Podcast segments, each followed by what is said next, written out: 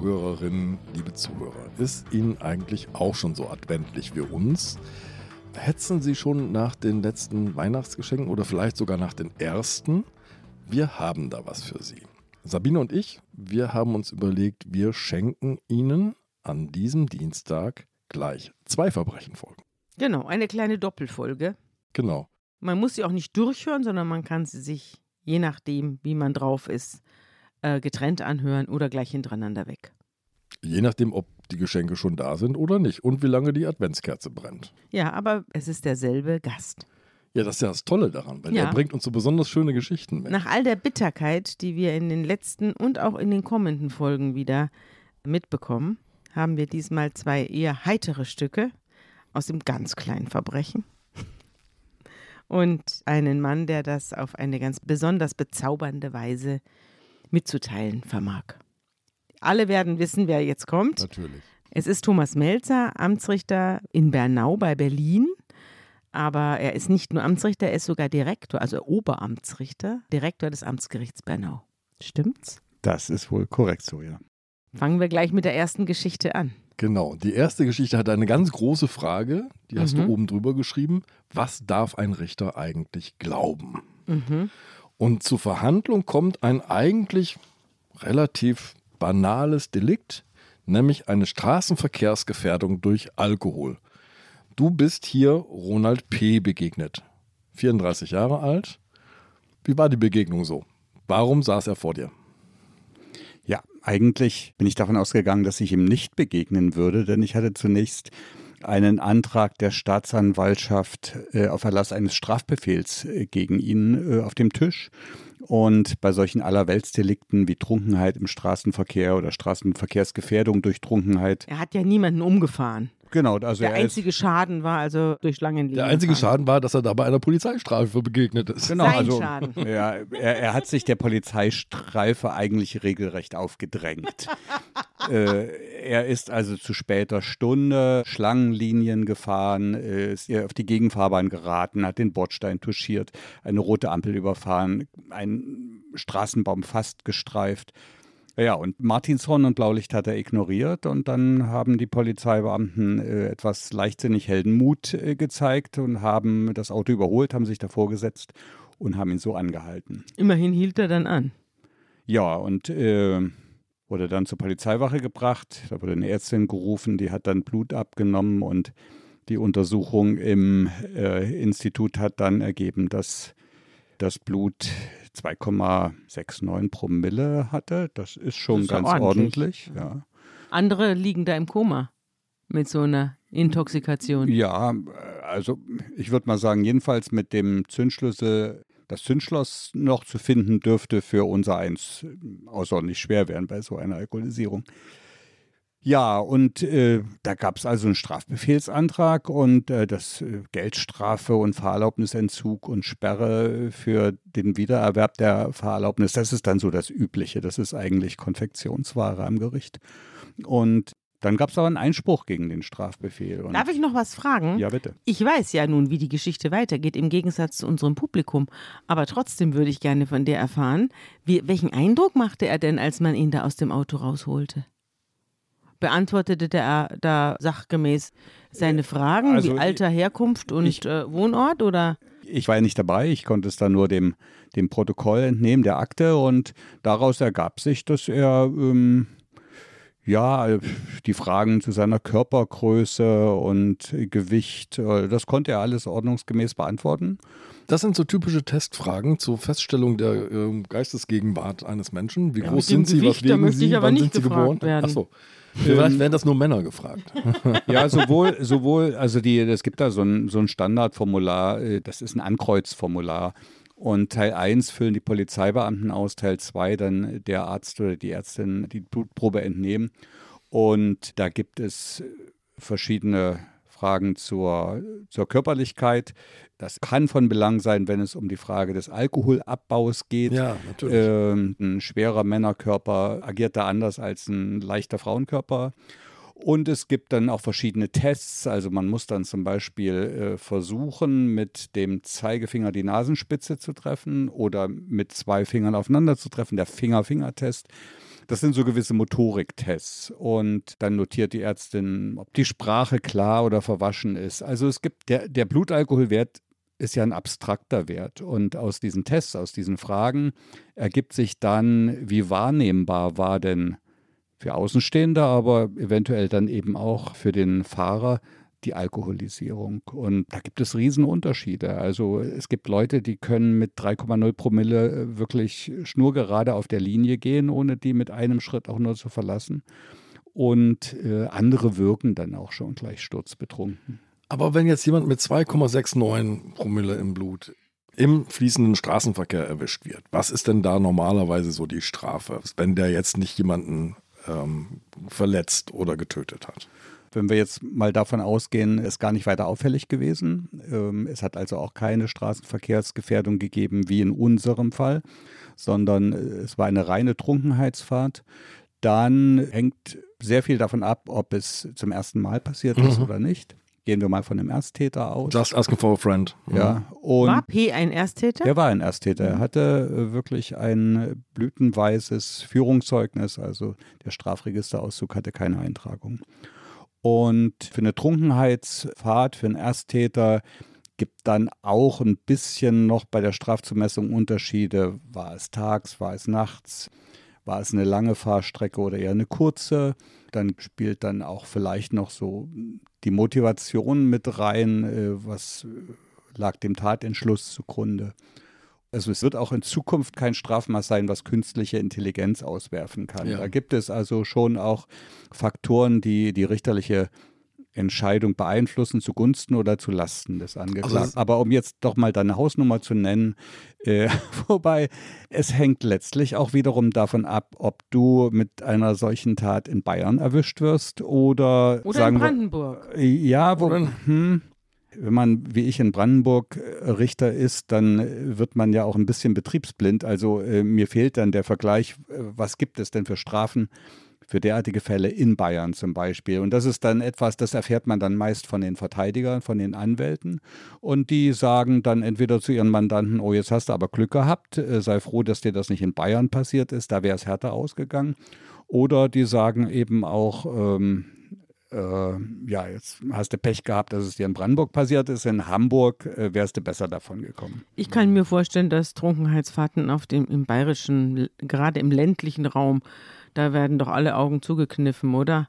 Der Bayer trinkt ja Bier, das ist ja eine Art Brot für ihn und dass da der eine oder andere nach so viel Brot dann nicht mehr so ganz gerade nach Hause fährt. Kann schon sein. Also allgemein sagt man, es gibt bei den Strafen ein Süd-Nord-Gefälle. Also für vergleichbare Taten fallen die Strafen im Süden härter aus als im Norden.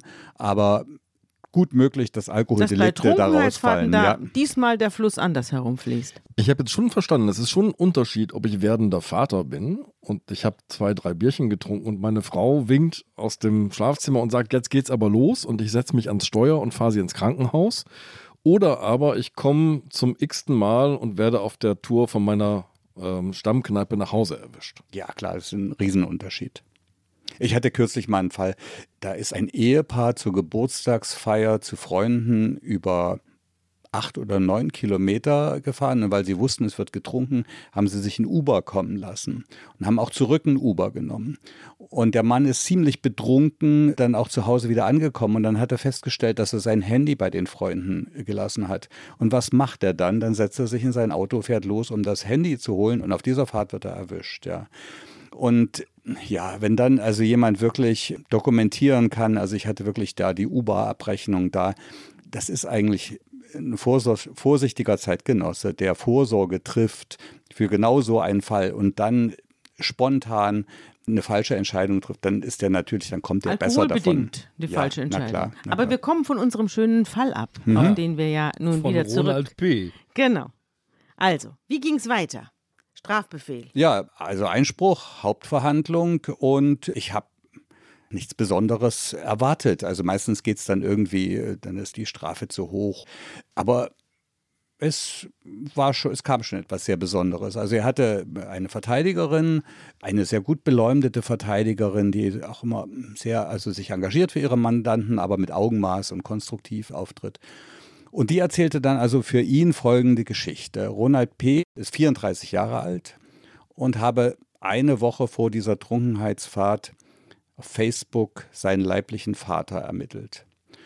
Und am Tag vor der Trunkenheitsfahrt habe er sich mit diesem Vater in Berlin getroffen. Sei also mit der S-Bahn nach Berlin gefahren, habe den Vater getroffen, mit ihm ein paar Stunden verbracht, paar Bier zusammen getrunken, Döner gegessen, dann seien sie zu dem Vater nach Hause gegangen, haben einen Kasten Bier mitgenommen und ja, da in der Wohnung des Vaters habe es irgendwie nach Hund gerochen und jedenfalls, das sei irgendwie alles eine ziemliche Enttäuschung gewesen. Keine sehr erfreuliche Begegnung. Nee, nach 34 mhm. Jahren dann den Vater kennenzulernen und äh, also in dem Zusammenhang ist er nüchtern vielleicht äh, ein schönes Wort, weil das war dann irgendwie, glaube ich, der letzte nüchterne Moment von Ronald P. Der ist dann also mit äh, der S-Bahn äh, zurück nach Hause gefahren, nach Brandenburg und hat unterwegs noch mit seinem Bruder telefoniert und wollte dem erzählen, aber der Bruder war nicht interessiert und dann ist er also nach Hause gegangen und ist auf dem Weg von der S-Bahn-Station nach Hause noch bei einem Italiener abgestiegen, um noch ein Bier zu trinken und sagte, er habe dann am Nachbartisch drei Leute kennengelernt, äh, die da zechten und habe sich zu ihnen gesetzt und sie haben Trinkspiele äh, gemacht über den Abend. Und es war dann also so, nach jeder Spielrunde äh, musste der Verlierer der Runde ein Glas Wodka austrinken. Und er sagt, das ist das Letzte, woran ich mich erinnern kann. Und dann habe ich ihn gefragt, na gut, aber wie erklären Sie sich denn dann, dass Sie von der Polizei im Auto angetroffen wurden? Ja, sagte, das ist das Erste, woran ich mich wieder erinnern kann, dass ich von Polizeibeamten aus meinem Auto gezogen wurde und auf der Straße abgelegt wurde. Und ich sage ja, und zwischendurch, und er sagte, ich bin dann wohl nach Hause gelaufen. Der Autoschlüssel lag zu Hause in der Wohnung. Der Rover stand in der Tiefgarage. Mit dem Rover aus der Tiefgarage rauszukommen, ist schon im nüchternen Zustand nicht ganz einfach.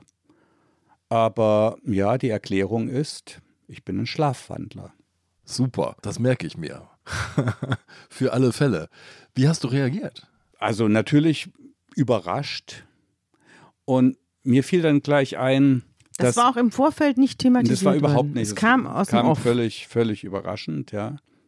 Mir fiel dann zunächst ein, dass wir in Familie kurze Zeit vorher einen Harry Potter-Film gesehen hatten. Ich bin mir nicht sicher, ich glaube, es war der dritte.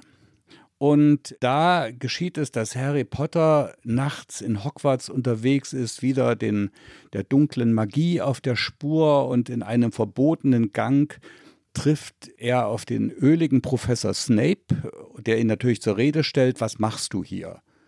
Und Harry Potter sagt, ich muss wohl schlafwandeln. Und das fiel mir in dem Moment sofort ein und ich dachte, oh Gott, jetzt, jetzt, jetzt bist du Professor Snape. Und äh, wie gehst du damit um? Ja, ich wusste, dass es Schlafwandeln gibt, dass das nicht nur ein Mythos ist, aber mehr wusste ich darüber auch nicht. Also habe in meinem Leben noch nie mit Schlafwandeln zu tun gehabt.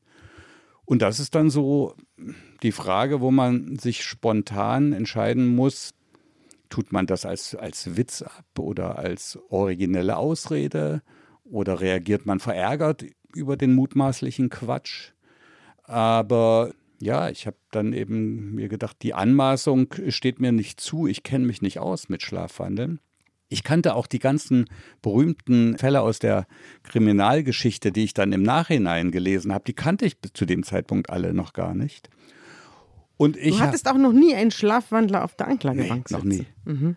Was natürlich auch ein gutes Zeichen ist. Also ich fürchte natürlich, nach diesem Podcast werde ich wahrscheinlich jetzt innerhalb eines Jahres zehn Schlafwandler auf der Anklagebank sitzen haben. Dann muss ich irgendwie neu darüber nachdenken, wie ich damit umgehe. Aber in ja. dem Fall habe ich dann gedacht, das nimmst du jetzt ernst. Ich habe es auch aus dem Grund ernst genommen, weil diese, wie gesagt, durch und durch seriöse Verteidigerin diesen Verdacht auch unterfüttert hat mit Episoden aus der Vergangenheit des Angeklagten. Ja. Welchen? Also sie erzählte, dass die Mutter des Angeklagten ihn einmal angetroffen haben soll in der Silvesternacht, als er in der Küche stand, äh, den Abwasch erledigt habe und nicht ansprechbar gewesen sei. So ein Schlafwandler lobe ich mir der nachts noch die Küche aufräumt. Ja, und seine Schwiegereltern habe er wohl auch einmal nachts irritiert, als er durch deren Haus gepoltert sei auf der Suche nach seinem Basecap, aber auch nicht ansprechbar gewesen sei. Und die Familienlegende besagt wohl auch, dass er schon in jugendlichen Jahren zu dunkler Stunde im Haus eines Onkels in Dresden in den Schrank gepinkelt habe. Ja. Alles in Zusammenhang mit Alkohol, das war dann irgendwie kein, keine unwichtige Information, auch für die nachfolgende Begutachtung. Aber jedenfalls etwas, wo alles dafür sprach, es ernst zu nehmen. Andreas, bist du schon mal schlafgewandelt? Ja. Ich auch. Ja. Ich bin auch schon mal schlafgewandelt. Thomas, bist du schon mal schlafgewandelt? Also nicht, dass ich wüsste. ja, wann bist du schlafgewandelt? Ich bin mal in einem Schrank aufgewacht. In einem Schrank. Ja, ich habe irgendeine Tür gesucht und äh, im Schlaf und bin in einen Schrank gestiegen. Wie lange ist das her? Oh, das ist schon lange her. Ah, Gott sei Dank. Das ist auch, das ist übrigens auch sehr typisch. Ich glaube, dass viele unserer Zuhörerinnen und Zuhörer eine Erfahrung mit Schlafwandeln haben. Weil bei Kindern gibt es Schlafwandel fast bei einem Drittel der Kinder. Also so in so, wir reden jetzt nicht darüber, dass die irgendein Fahrzeug von A nach B bewegen oder was ganz Kompliziertes tun. Aber dass die nachts sich aufrichten, auf der Bettkante sitzen, die Augen geöffnet haben, ähm, irgendwie gestikulieren, also sozusagen ihren Traum so leben. Und ja. Fragen beantworten. Fragen, ja, manche sind nicht ansprechbar. Ja, aber es gibt auch einige, die dann auf Fragen reagieren. Also dieser Somnambulismus ist bei Kindern ein relativ verbreitetes Phänomen. Bis zu einem Drittel der Also Kinder. ich kann das bestätigen. Unsere Kinder sind nachts immer äh, aus dem Kinderzimmer gewandelt ins elterliche Schlafzimmer. Und da hatte man auch nicht den Eindruck, dass sie da wirklich wach waren auf diesem Weg. Ich habe Ja. mal in einem, noch gar nicht so lange her, vielleicht drei, vier Jahre, bin ich mit meinem Mann in Paris gewesen und da waren wir in einem Hotel mit einer sehr guten Bar im Erdgeschoss, der wir auch zugesprochen haben. Dann sind wir nach oben gegangen und haben uns ins Bett gelegt und in der Nacht, weiß ich noch, träume ich, ich suche eine Toilette und stehe auf und mache die Tür auf und mache die Tür zu und dann wache ich auf und ich bin nicht auf der Toilette, sondern ich bin im Gang. Ich stehe draußen und komme nicht mehr rein. Ich habe natürlich kein, keine Karte dabei gehabt und stand dann da noch in den letzten Zügen der Alkoholintoxikation und musste jetzt da irgendwie wieder rein. Dann habe ich geklopft und niemand macht auf, weil der Göttergatte war natürlich tief, also tief in Morpheus Armen. Und dann musste ich da runtergehen, an die Rezeption zu erkennen geben, im Nachthemd. Und ganz interessant, die Rezeption war eben nicht so eine klassische langweilige Rezeption, sondern das Hotel war super fancy und unten war eine Disco. Deswegen waren die Türen auch gepolstert und niemand konnte mich hören, wenn man da dagegen donnert. Ich musste also runter und die Rezeption war so nur so ein kleiner Desk mitten im, auf dem Dancing Floor. und da musste ich da dann hin. du hin. Ja. Aber ich nehme an, Und dein im Nachthemd war fancy. Im Nachthemd und mit wirrem Haar Redet man da in Paris heute noch davon. Jetzt aber, um zurück zu Ronald P. zu kommen. Bei den meisten Menschen hört dieses Phänomen mit der Pubertät auf. Also bei Erwachsenen spricht man so von einer Prävalenz, von einer Verbreitung dieses Phänomens bei ein bis zwei Prozent der Menschen. Und jetzt muss man nochmal einmal skalieren und sagen, welche Form von Schlafwandeln ist denn das? Und bei den meisten wiederum von diesen ein bis zwei Prozent ist es so dieses nächtliche sich aufrichten und am Rand sitzen und gestikulieren. Und wenn dann der Ehegatte oder die Gattin wach wird und fragt, was, was machst denn du da? Wacht man dann auf und weiß selber nicht, wie man sich in diese Position begeben hat. Oder eben typisch dieses, ich suche eine Toilette und gehe durch die falsche. Tür. Ja, du im Schrank, ich auf den Gang. Thomas, jetzt sitzt Ronald P. vor dir und du musst dich davon irgendwie überzeugen lassen oder auch nicht, ob seine Behauptung, er könne den Rover, das große Gefährt aus der engen Tiefgarage, problemlos schlafwandelnd auf die Straße fahren und könne dann auch mehrere Kilometer auf der Straße fahren, ob dies der Wahrheit entspricht. Wie bist du vorgegangen? Ja, ich habe einen Schlussstrich gezogen für diesen Tag und habe mich auf die Suche nach einem Psychiater begeben, der sich mit Somnambulismus auskennt.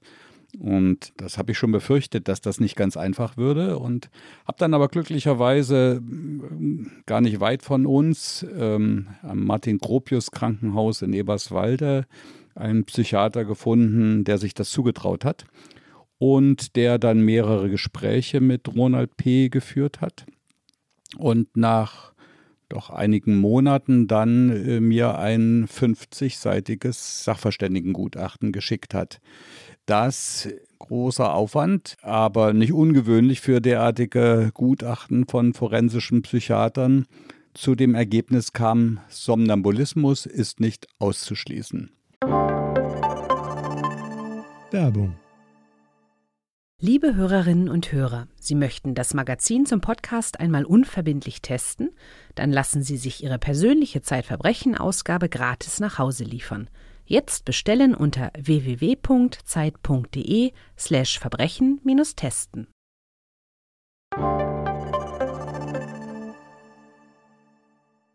Ich habe auch eine kleine Reise gemacht und zwar ins Archiv der Zeit und habe dort die Kolleginnen gebeten, mal zu gucken, was es mit Schlafwandeln vor Gericht auf sich hat. Und du siehst, es ist kein, es ist kein kleiner Haufen. Ja. Ist ein ziemlich beachtlicher Haufen Mhm. von Fällen, in denen Somnambulismus entweder behauptet worden ist, was ja auch tatsächlich gar nicht so selten vorkommt, dass die Leute sagen, ich bin Schlafwandler und stimmt vor, vorne. Und sie haben dann ihre Frauen umgebracht oder irgendwelche Familienangehörigen. Angeblich alles im Schlaf.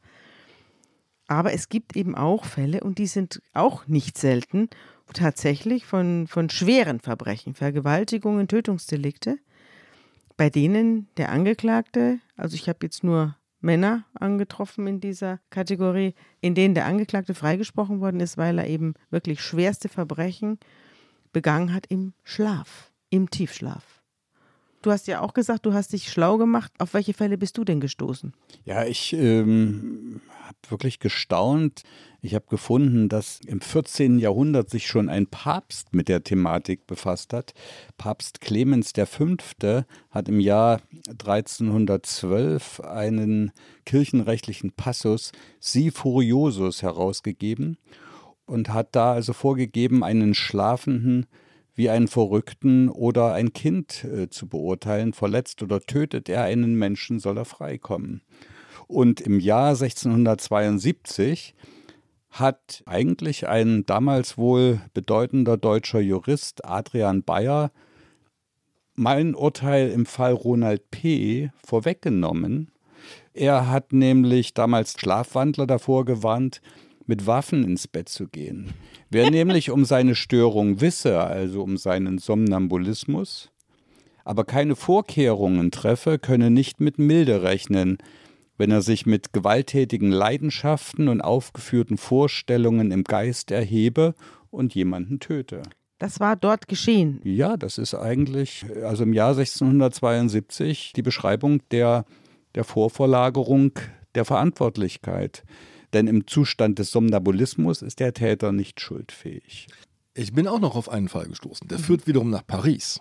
Es gibt einen Pariser Polizisten, der wird zu einem Tatort gerufen und findet Spuren. Eine Pistolenkugel kann er sicherstellen und er findet die Spuren eines Fußabdrucks, bei dem der rechte große C fehlt. Diesem Polizisten fehlt der rechte große C und in seiner Pistole fehlt eine Pistolenkugel. Also er war selber. Also schließt er messerscharf, ich muss der Mörder gewesen sein und ich muss schlafwandelnd dieses Opfer umgebracht haben. Das trägt er seinen Kollegen vor und wird darauf in die Klinik eingewiesen. und er war's. Er war's. Er hat sich selbst ermittelt. Er hat sich Na, selbst ermittelt. solche- und in diesem solche Fall Mörder sind natürlich wurde, super. wurde sein Vortrag nicht als besonders glaubwürdig angesehen, offenbar. Ja, aber es gibt noch einen ganz äh, bekannten Fall, der stammt aus dem 20. Jahrhundert, ist noch gar nicht so lange her.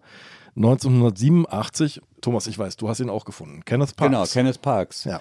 Kenneth Parks, äh, ein damals 23-jähriger Mann in einer Lebenskrise. Äh, er hat ähm, sein gesamtes Geld äh, bei Pferdewetten verloren, hat auch das Konto seiner Frau geplündert, ist im Job rausgeflogen. Und die einzigen, die noch zu ihm gehalten haben in dieser Situation, waren seine Schwiegereltern. Und eines Sonnabendabends guckt Kenneth Parks ähm, eine Fernsehsendung, in der es auch Sequenzen gibt mit brutalen Handlungen. Und er erinnert sich noch, dass er vor dem Fernseher einschläft. Und Er erinnert sich dann wieder, dass er wach wird und in die offenen Augen seiner Schwiegermutter guckt, deren Haus 23 Kilometer entfernt ist und die er soeben erstochen hat. Und er fährt dann zur Polizei.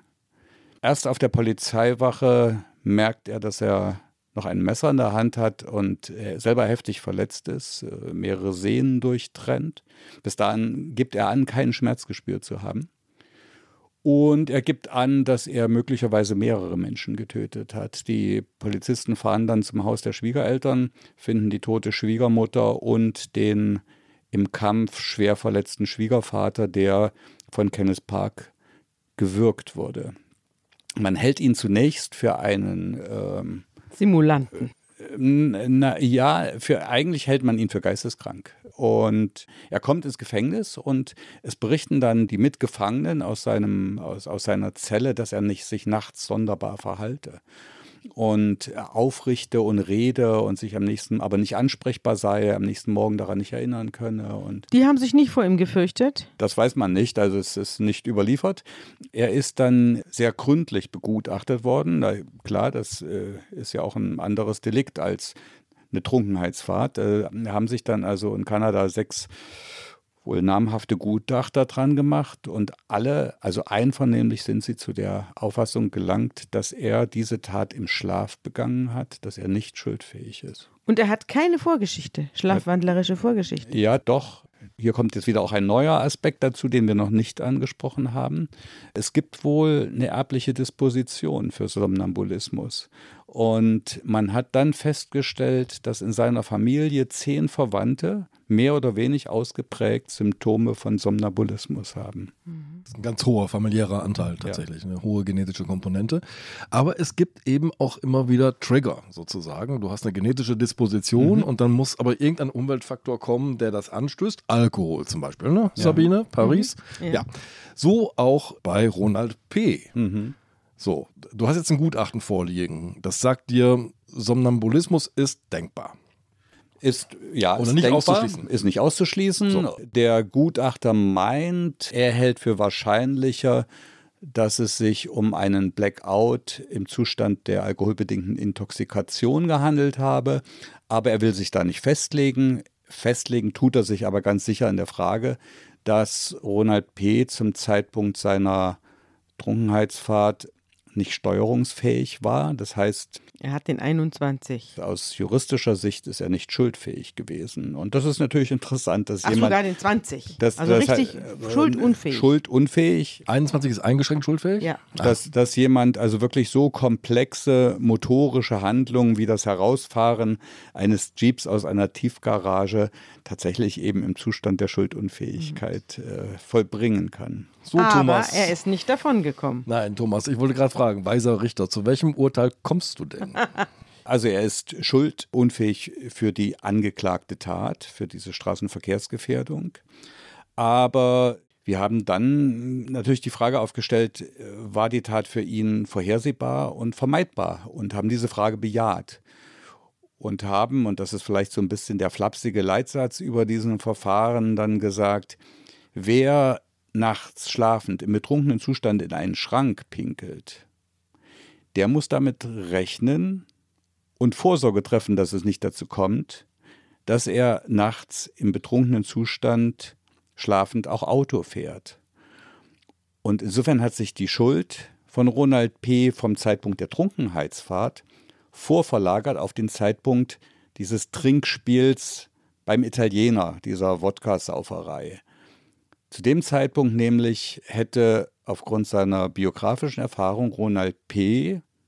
erkennen müssen, bei ihm hätten alle Warnsignale angehen müssen, wenn ich mich jetzt also so zulöte, dann ist mit allem zu rechnen. Und äh, ja, die Alternative ist dann für, für, für Menschen, die also so eine Disposition haben, die also auch solche Erfahrungen haben, die müssen dann konsequent auf solche Trinkgelage verzichten, weil sie wissen, sie werden im trunkenen Zustand zu einer Riesengefahr für die Allgemeinheit.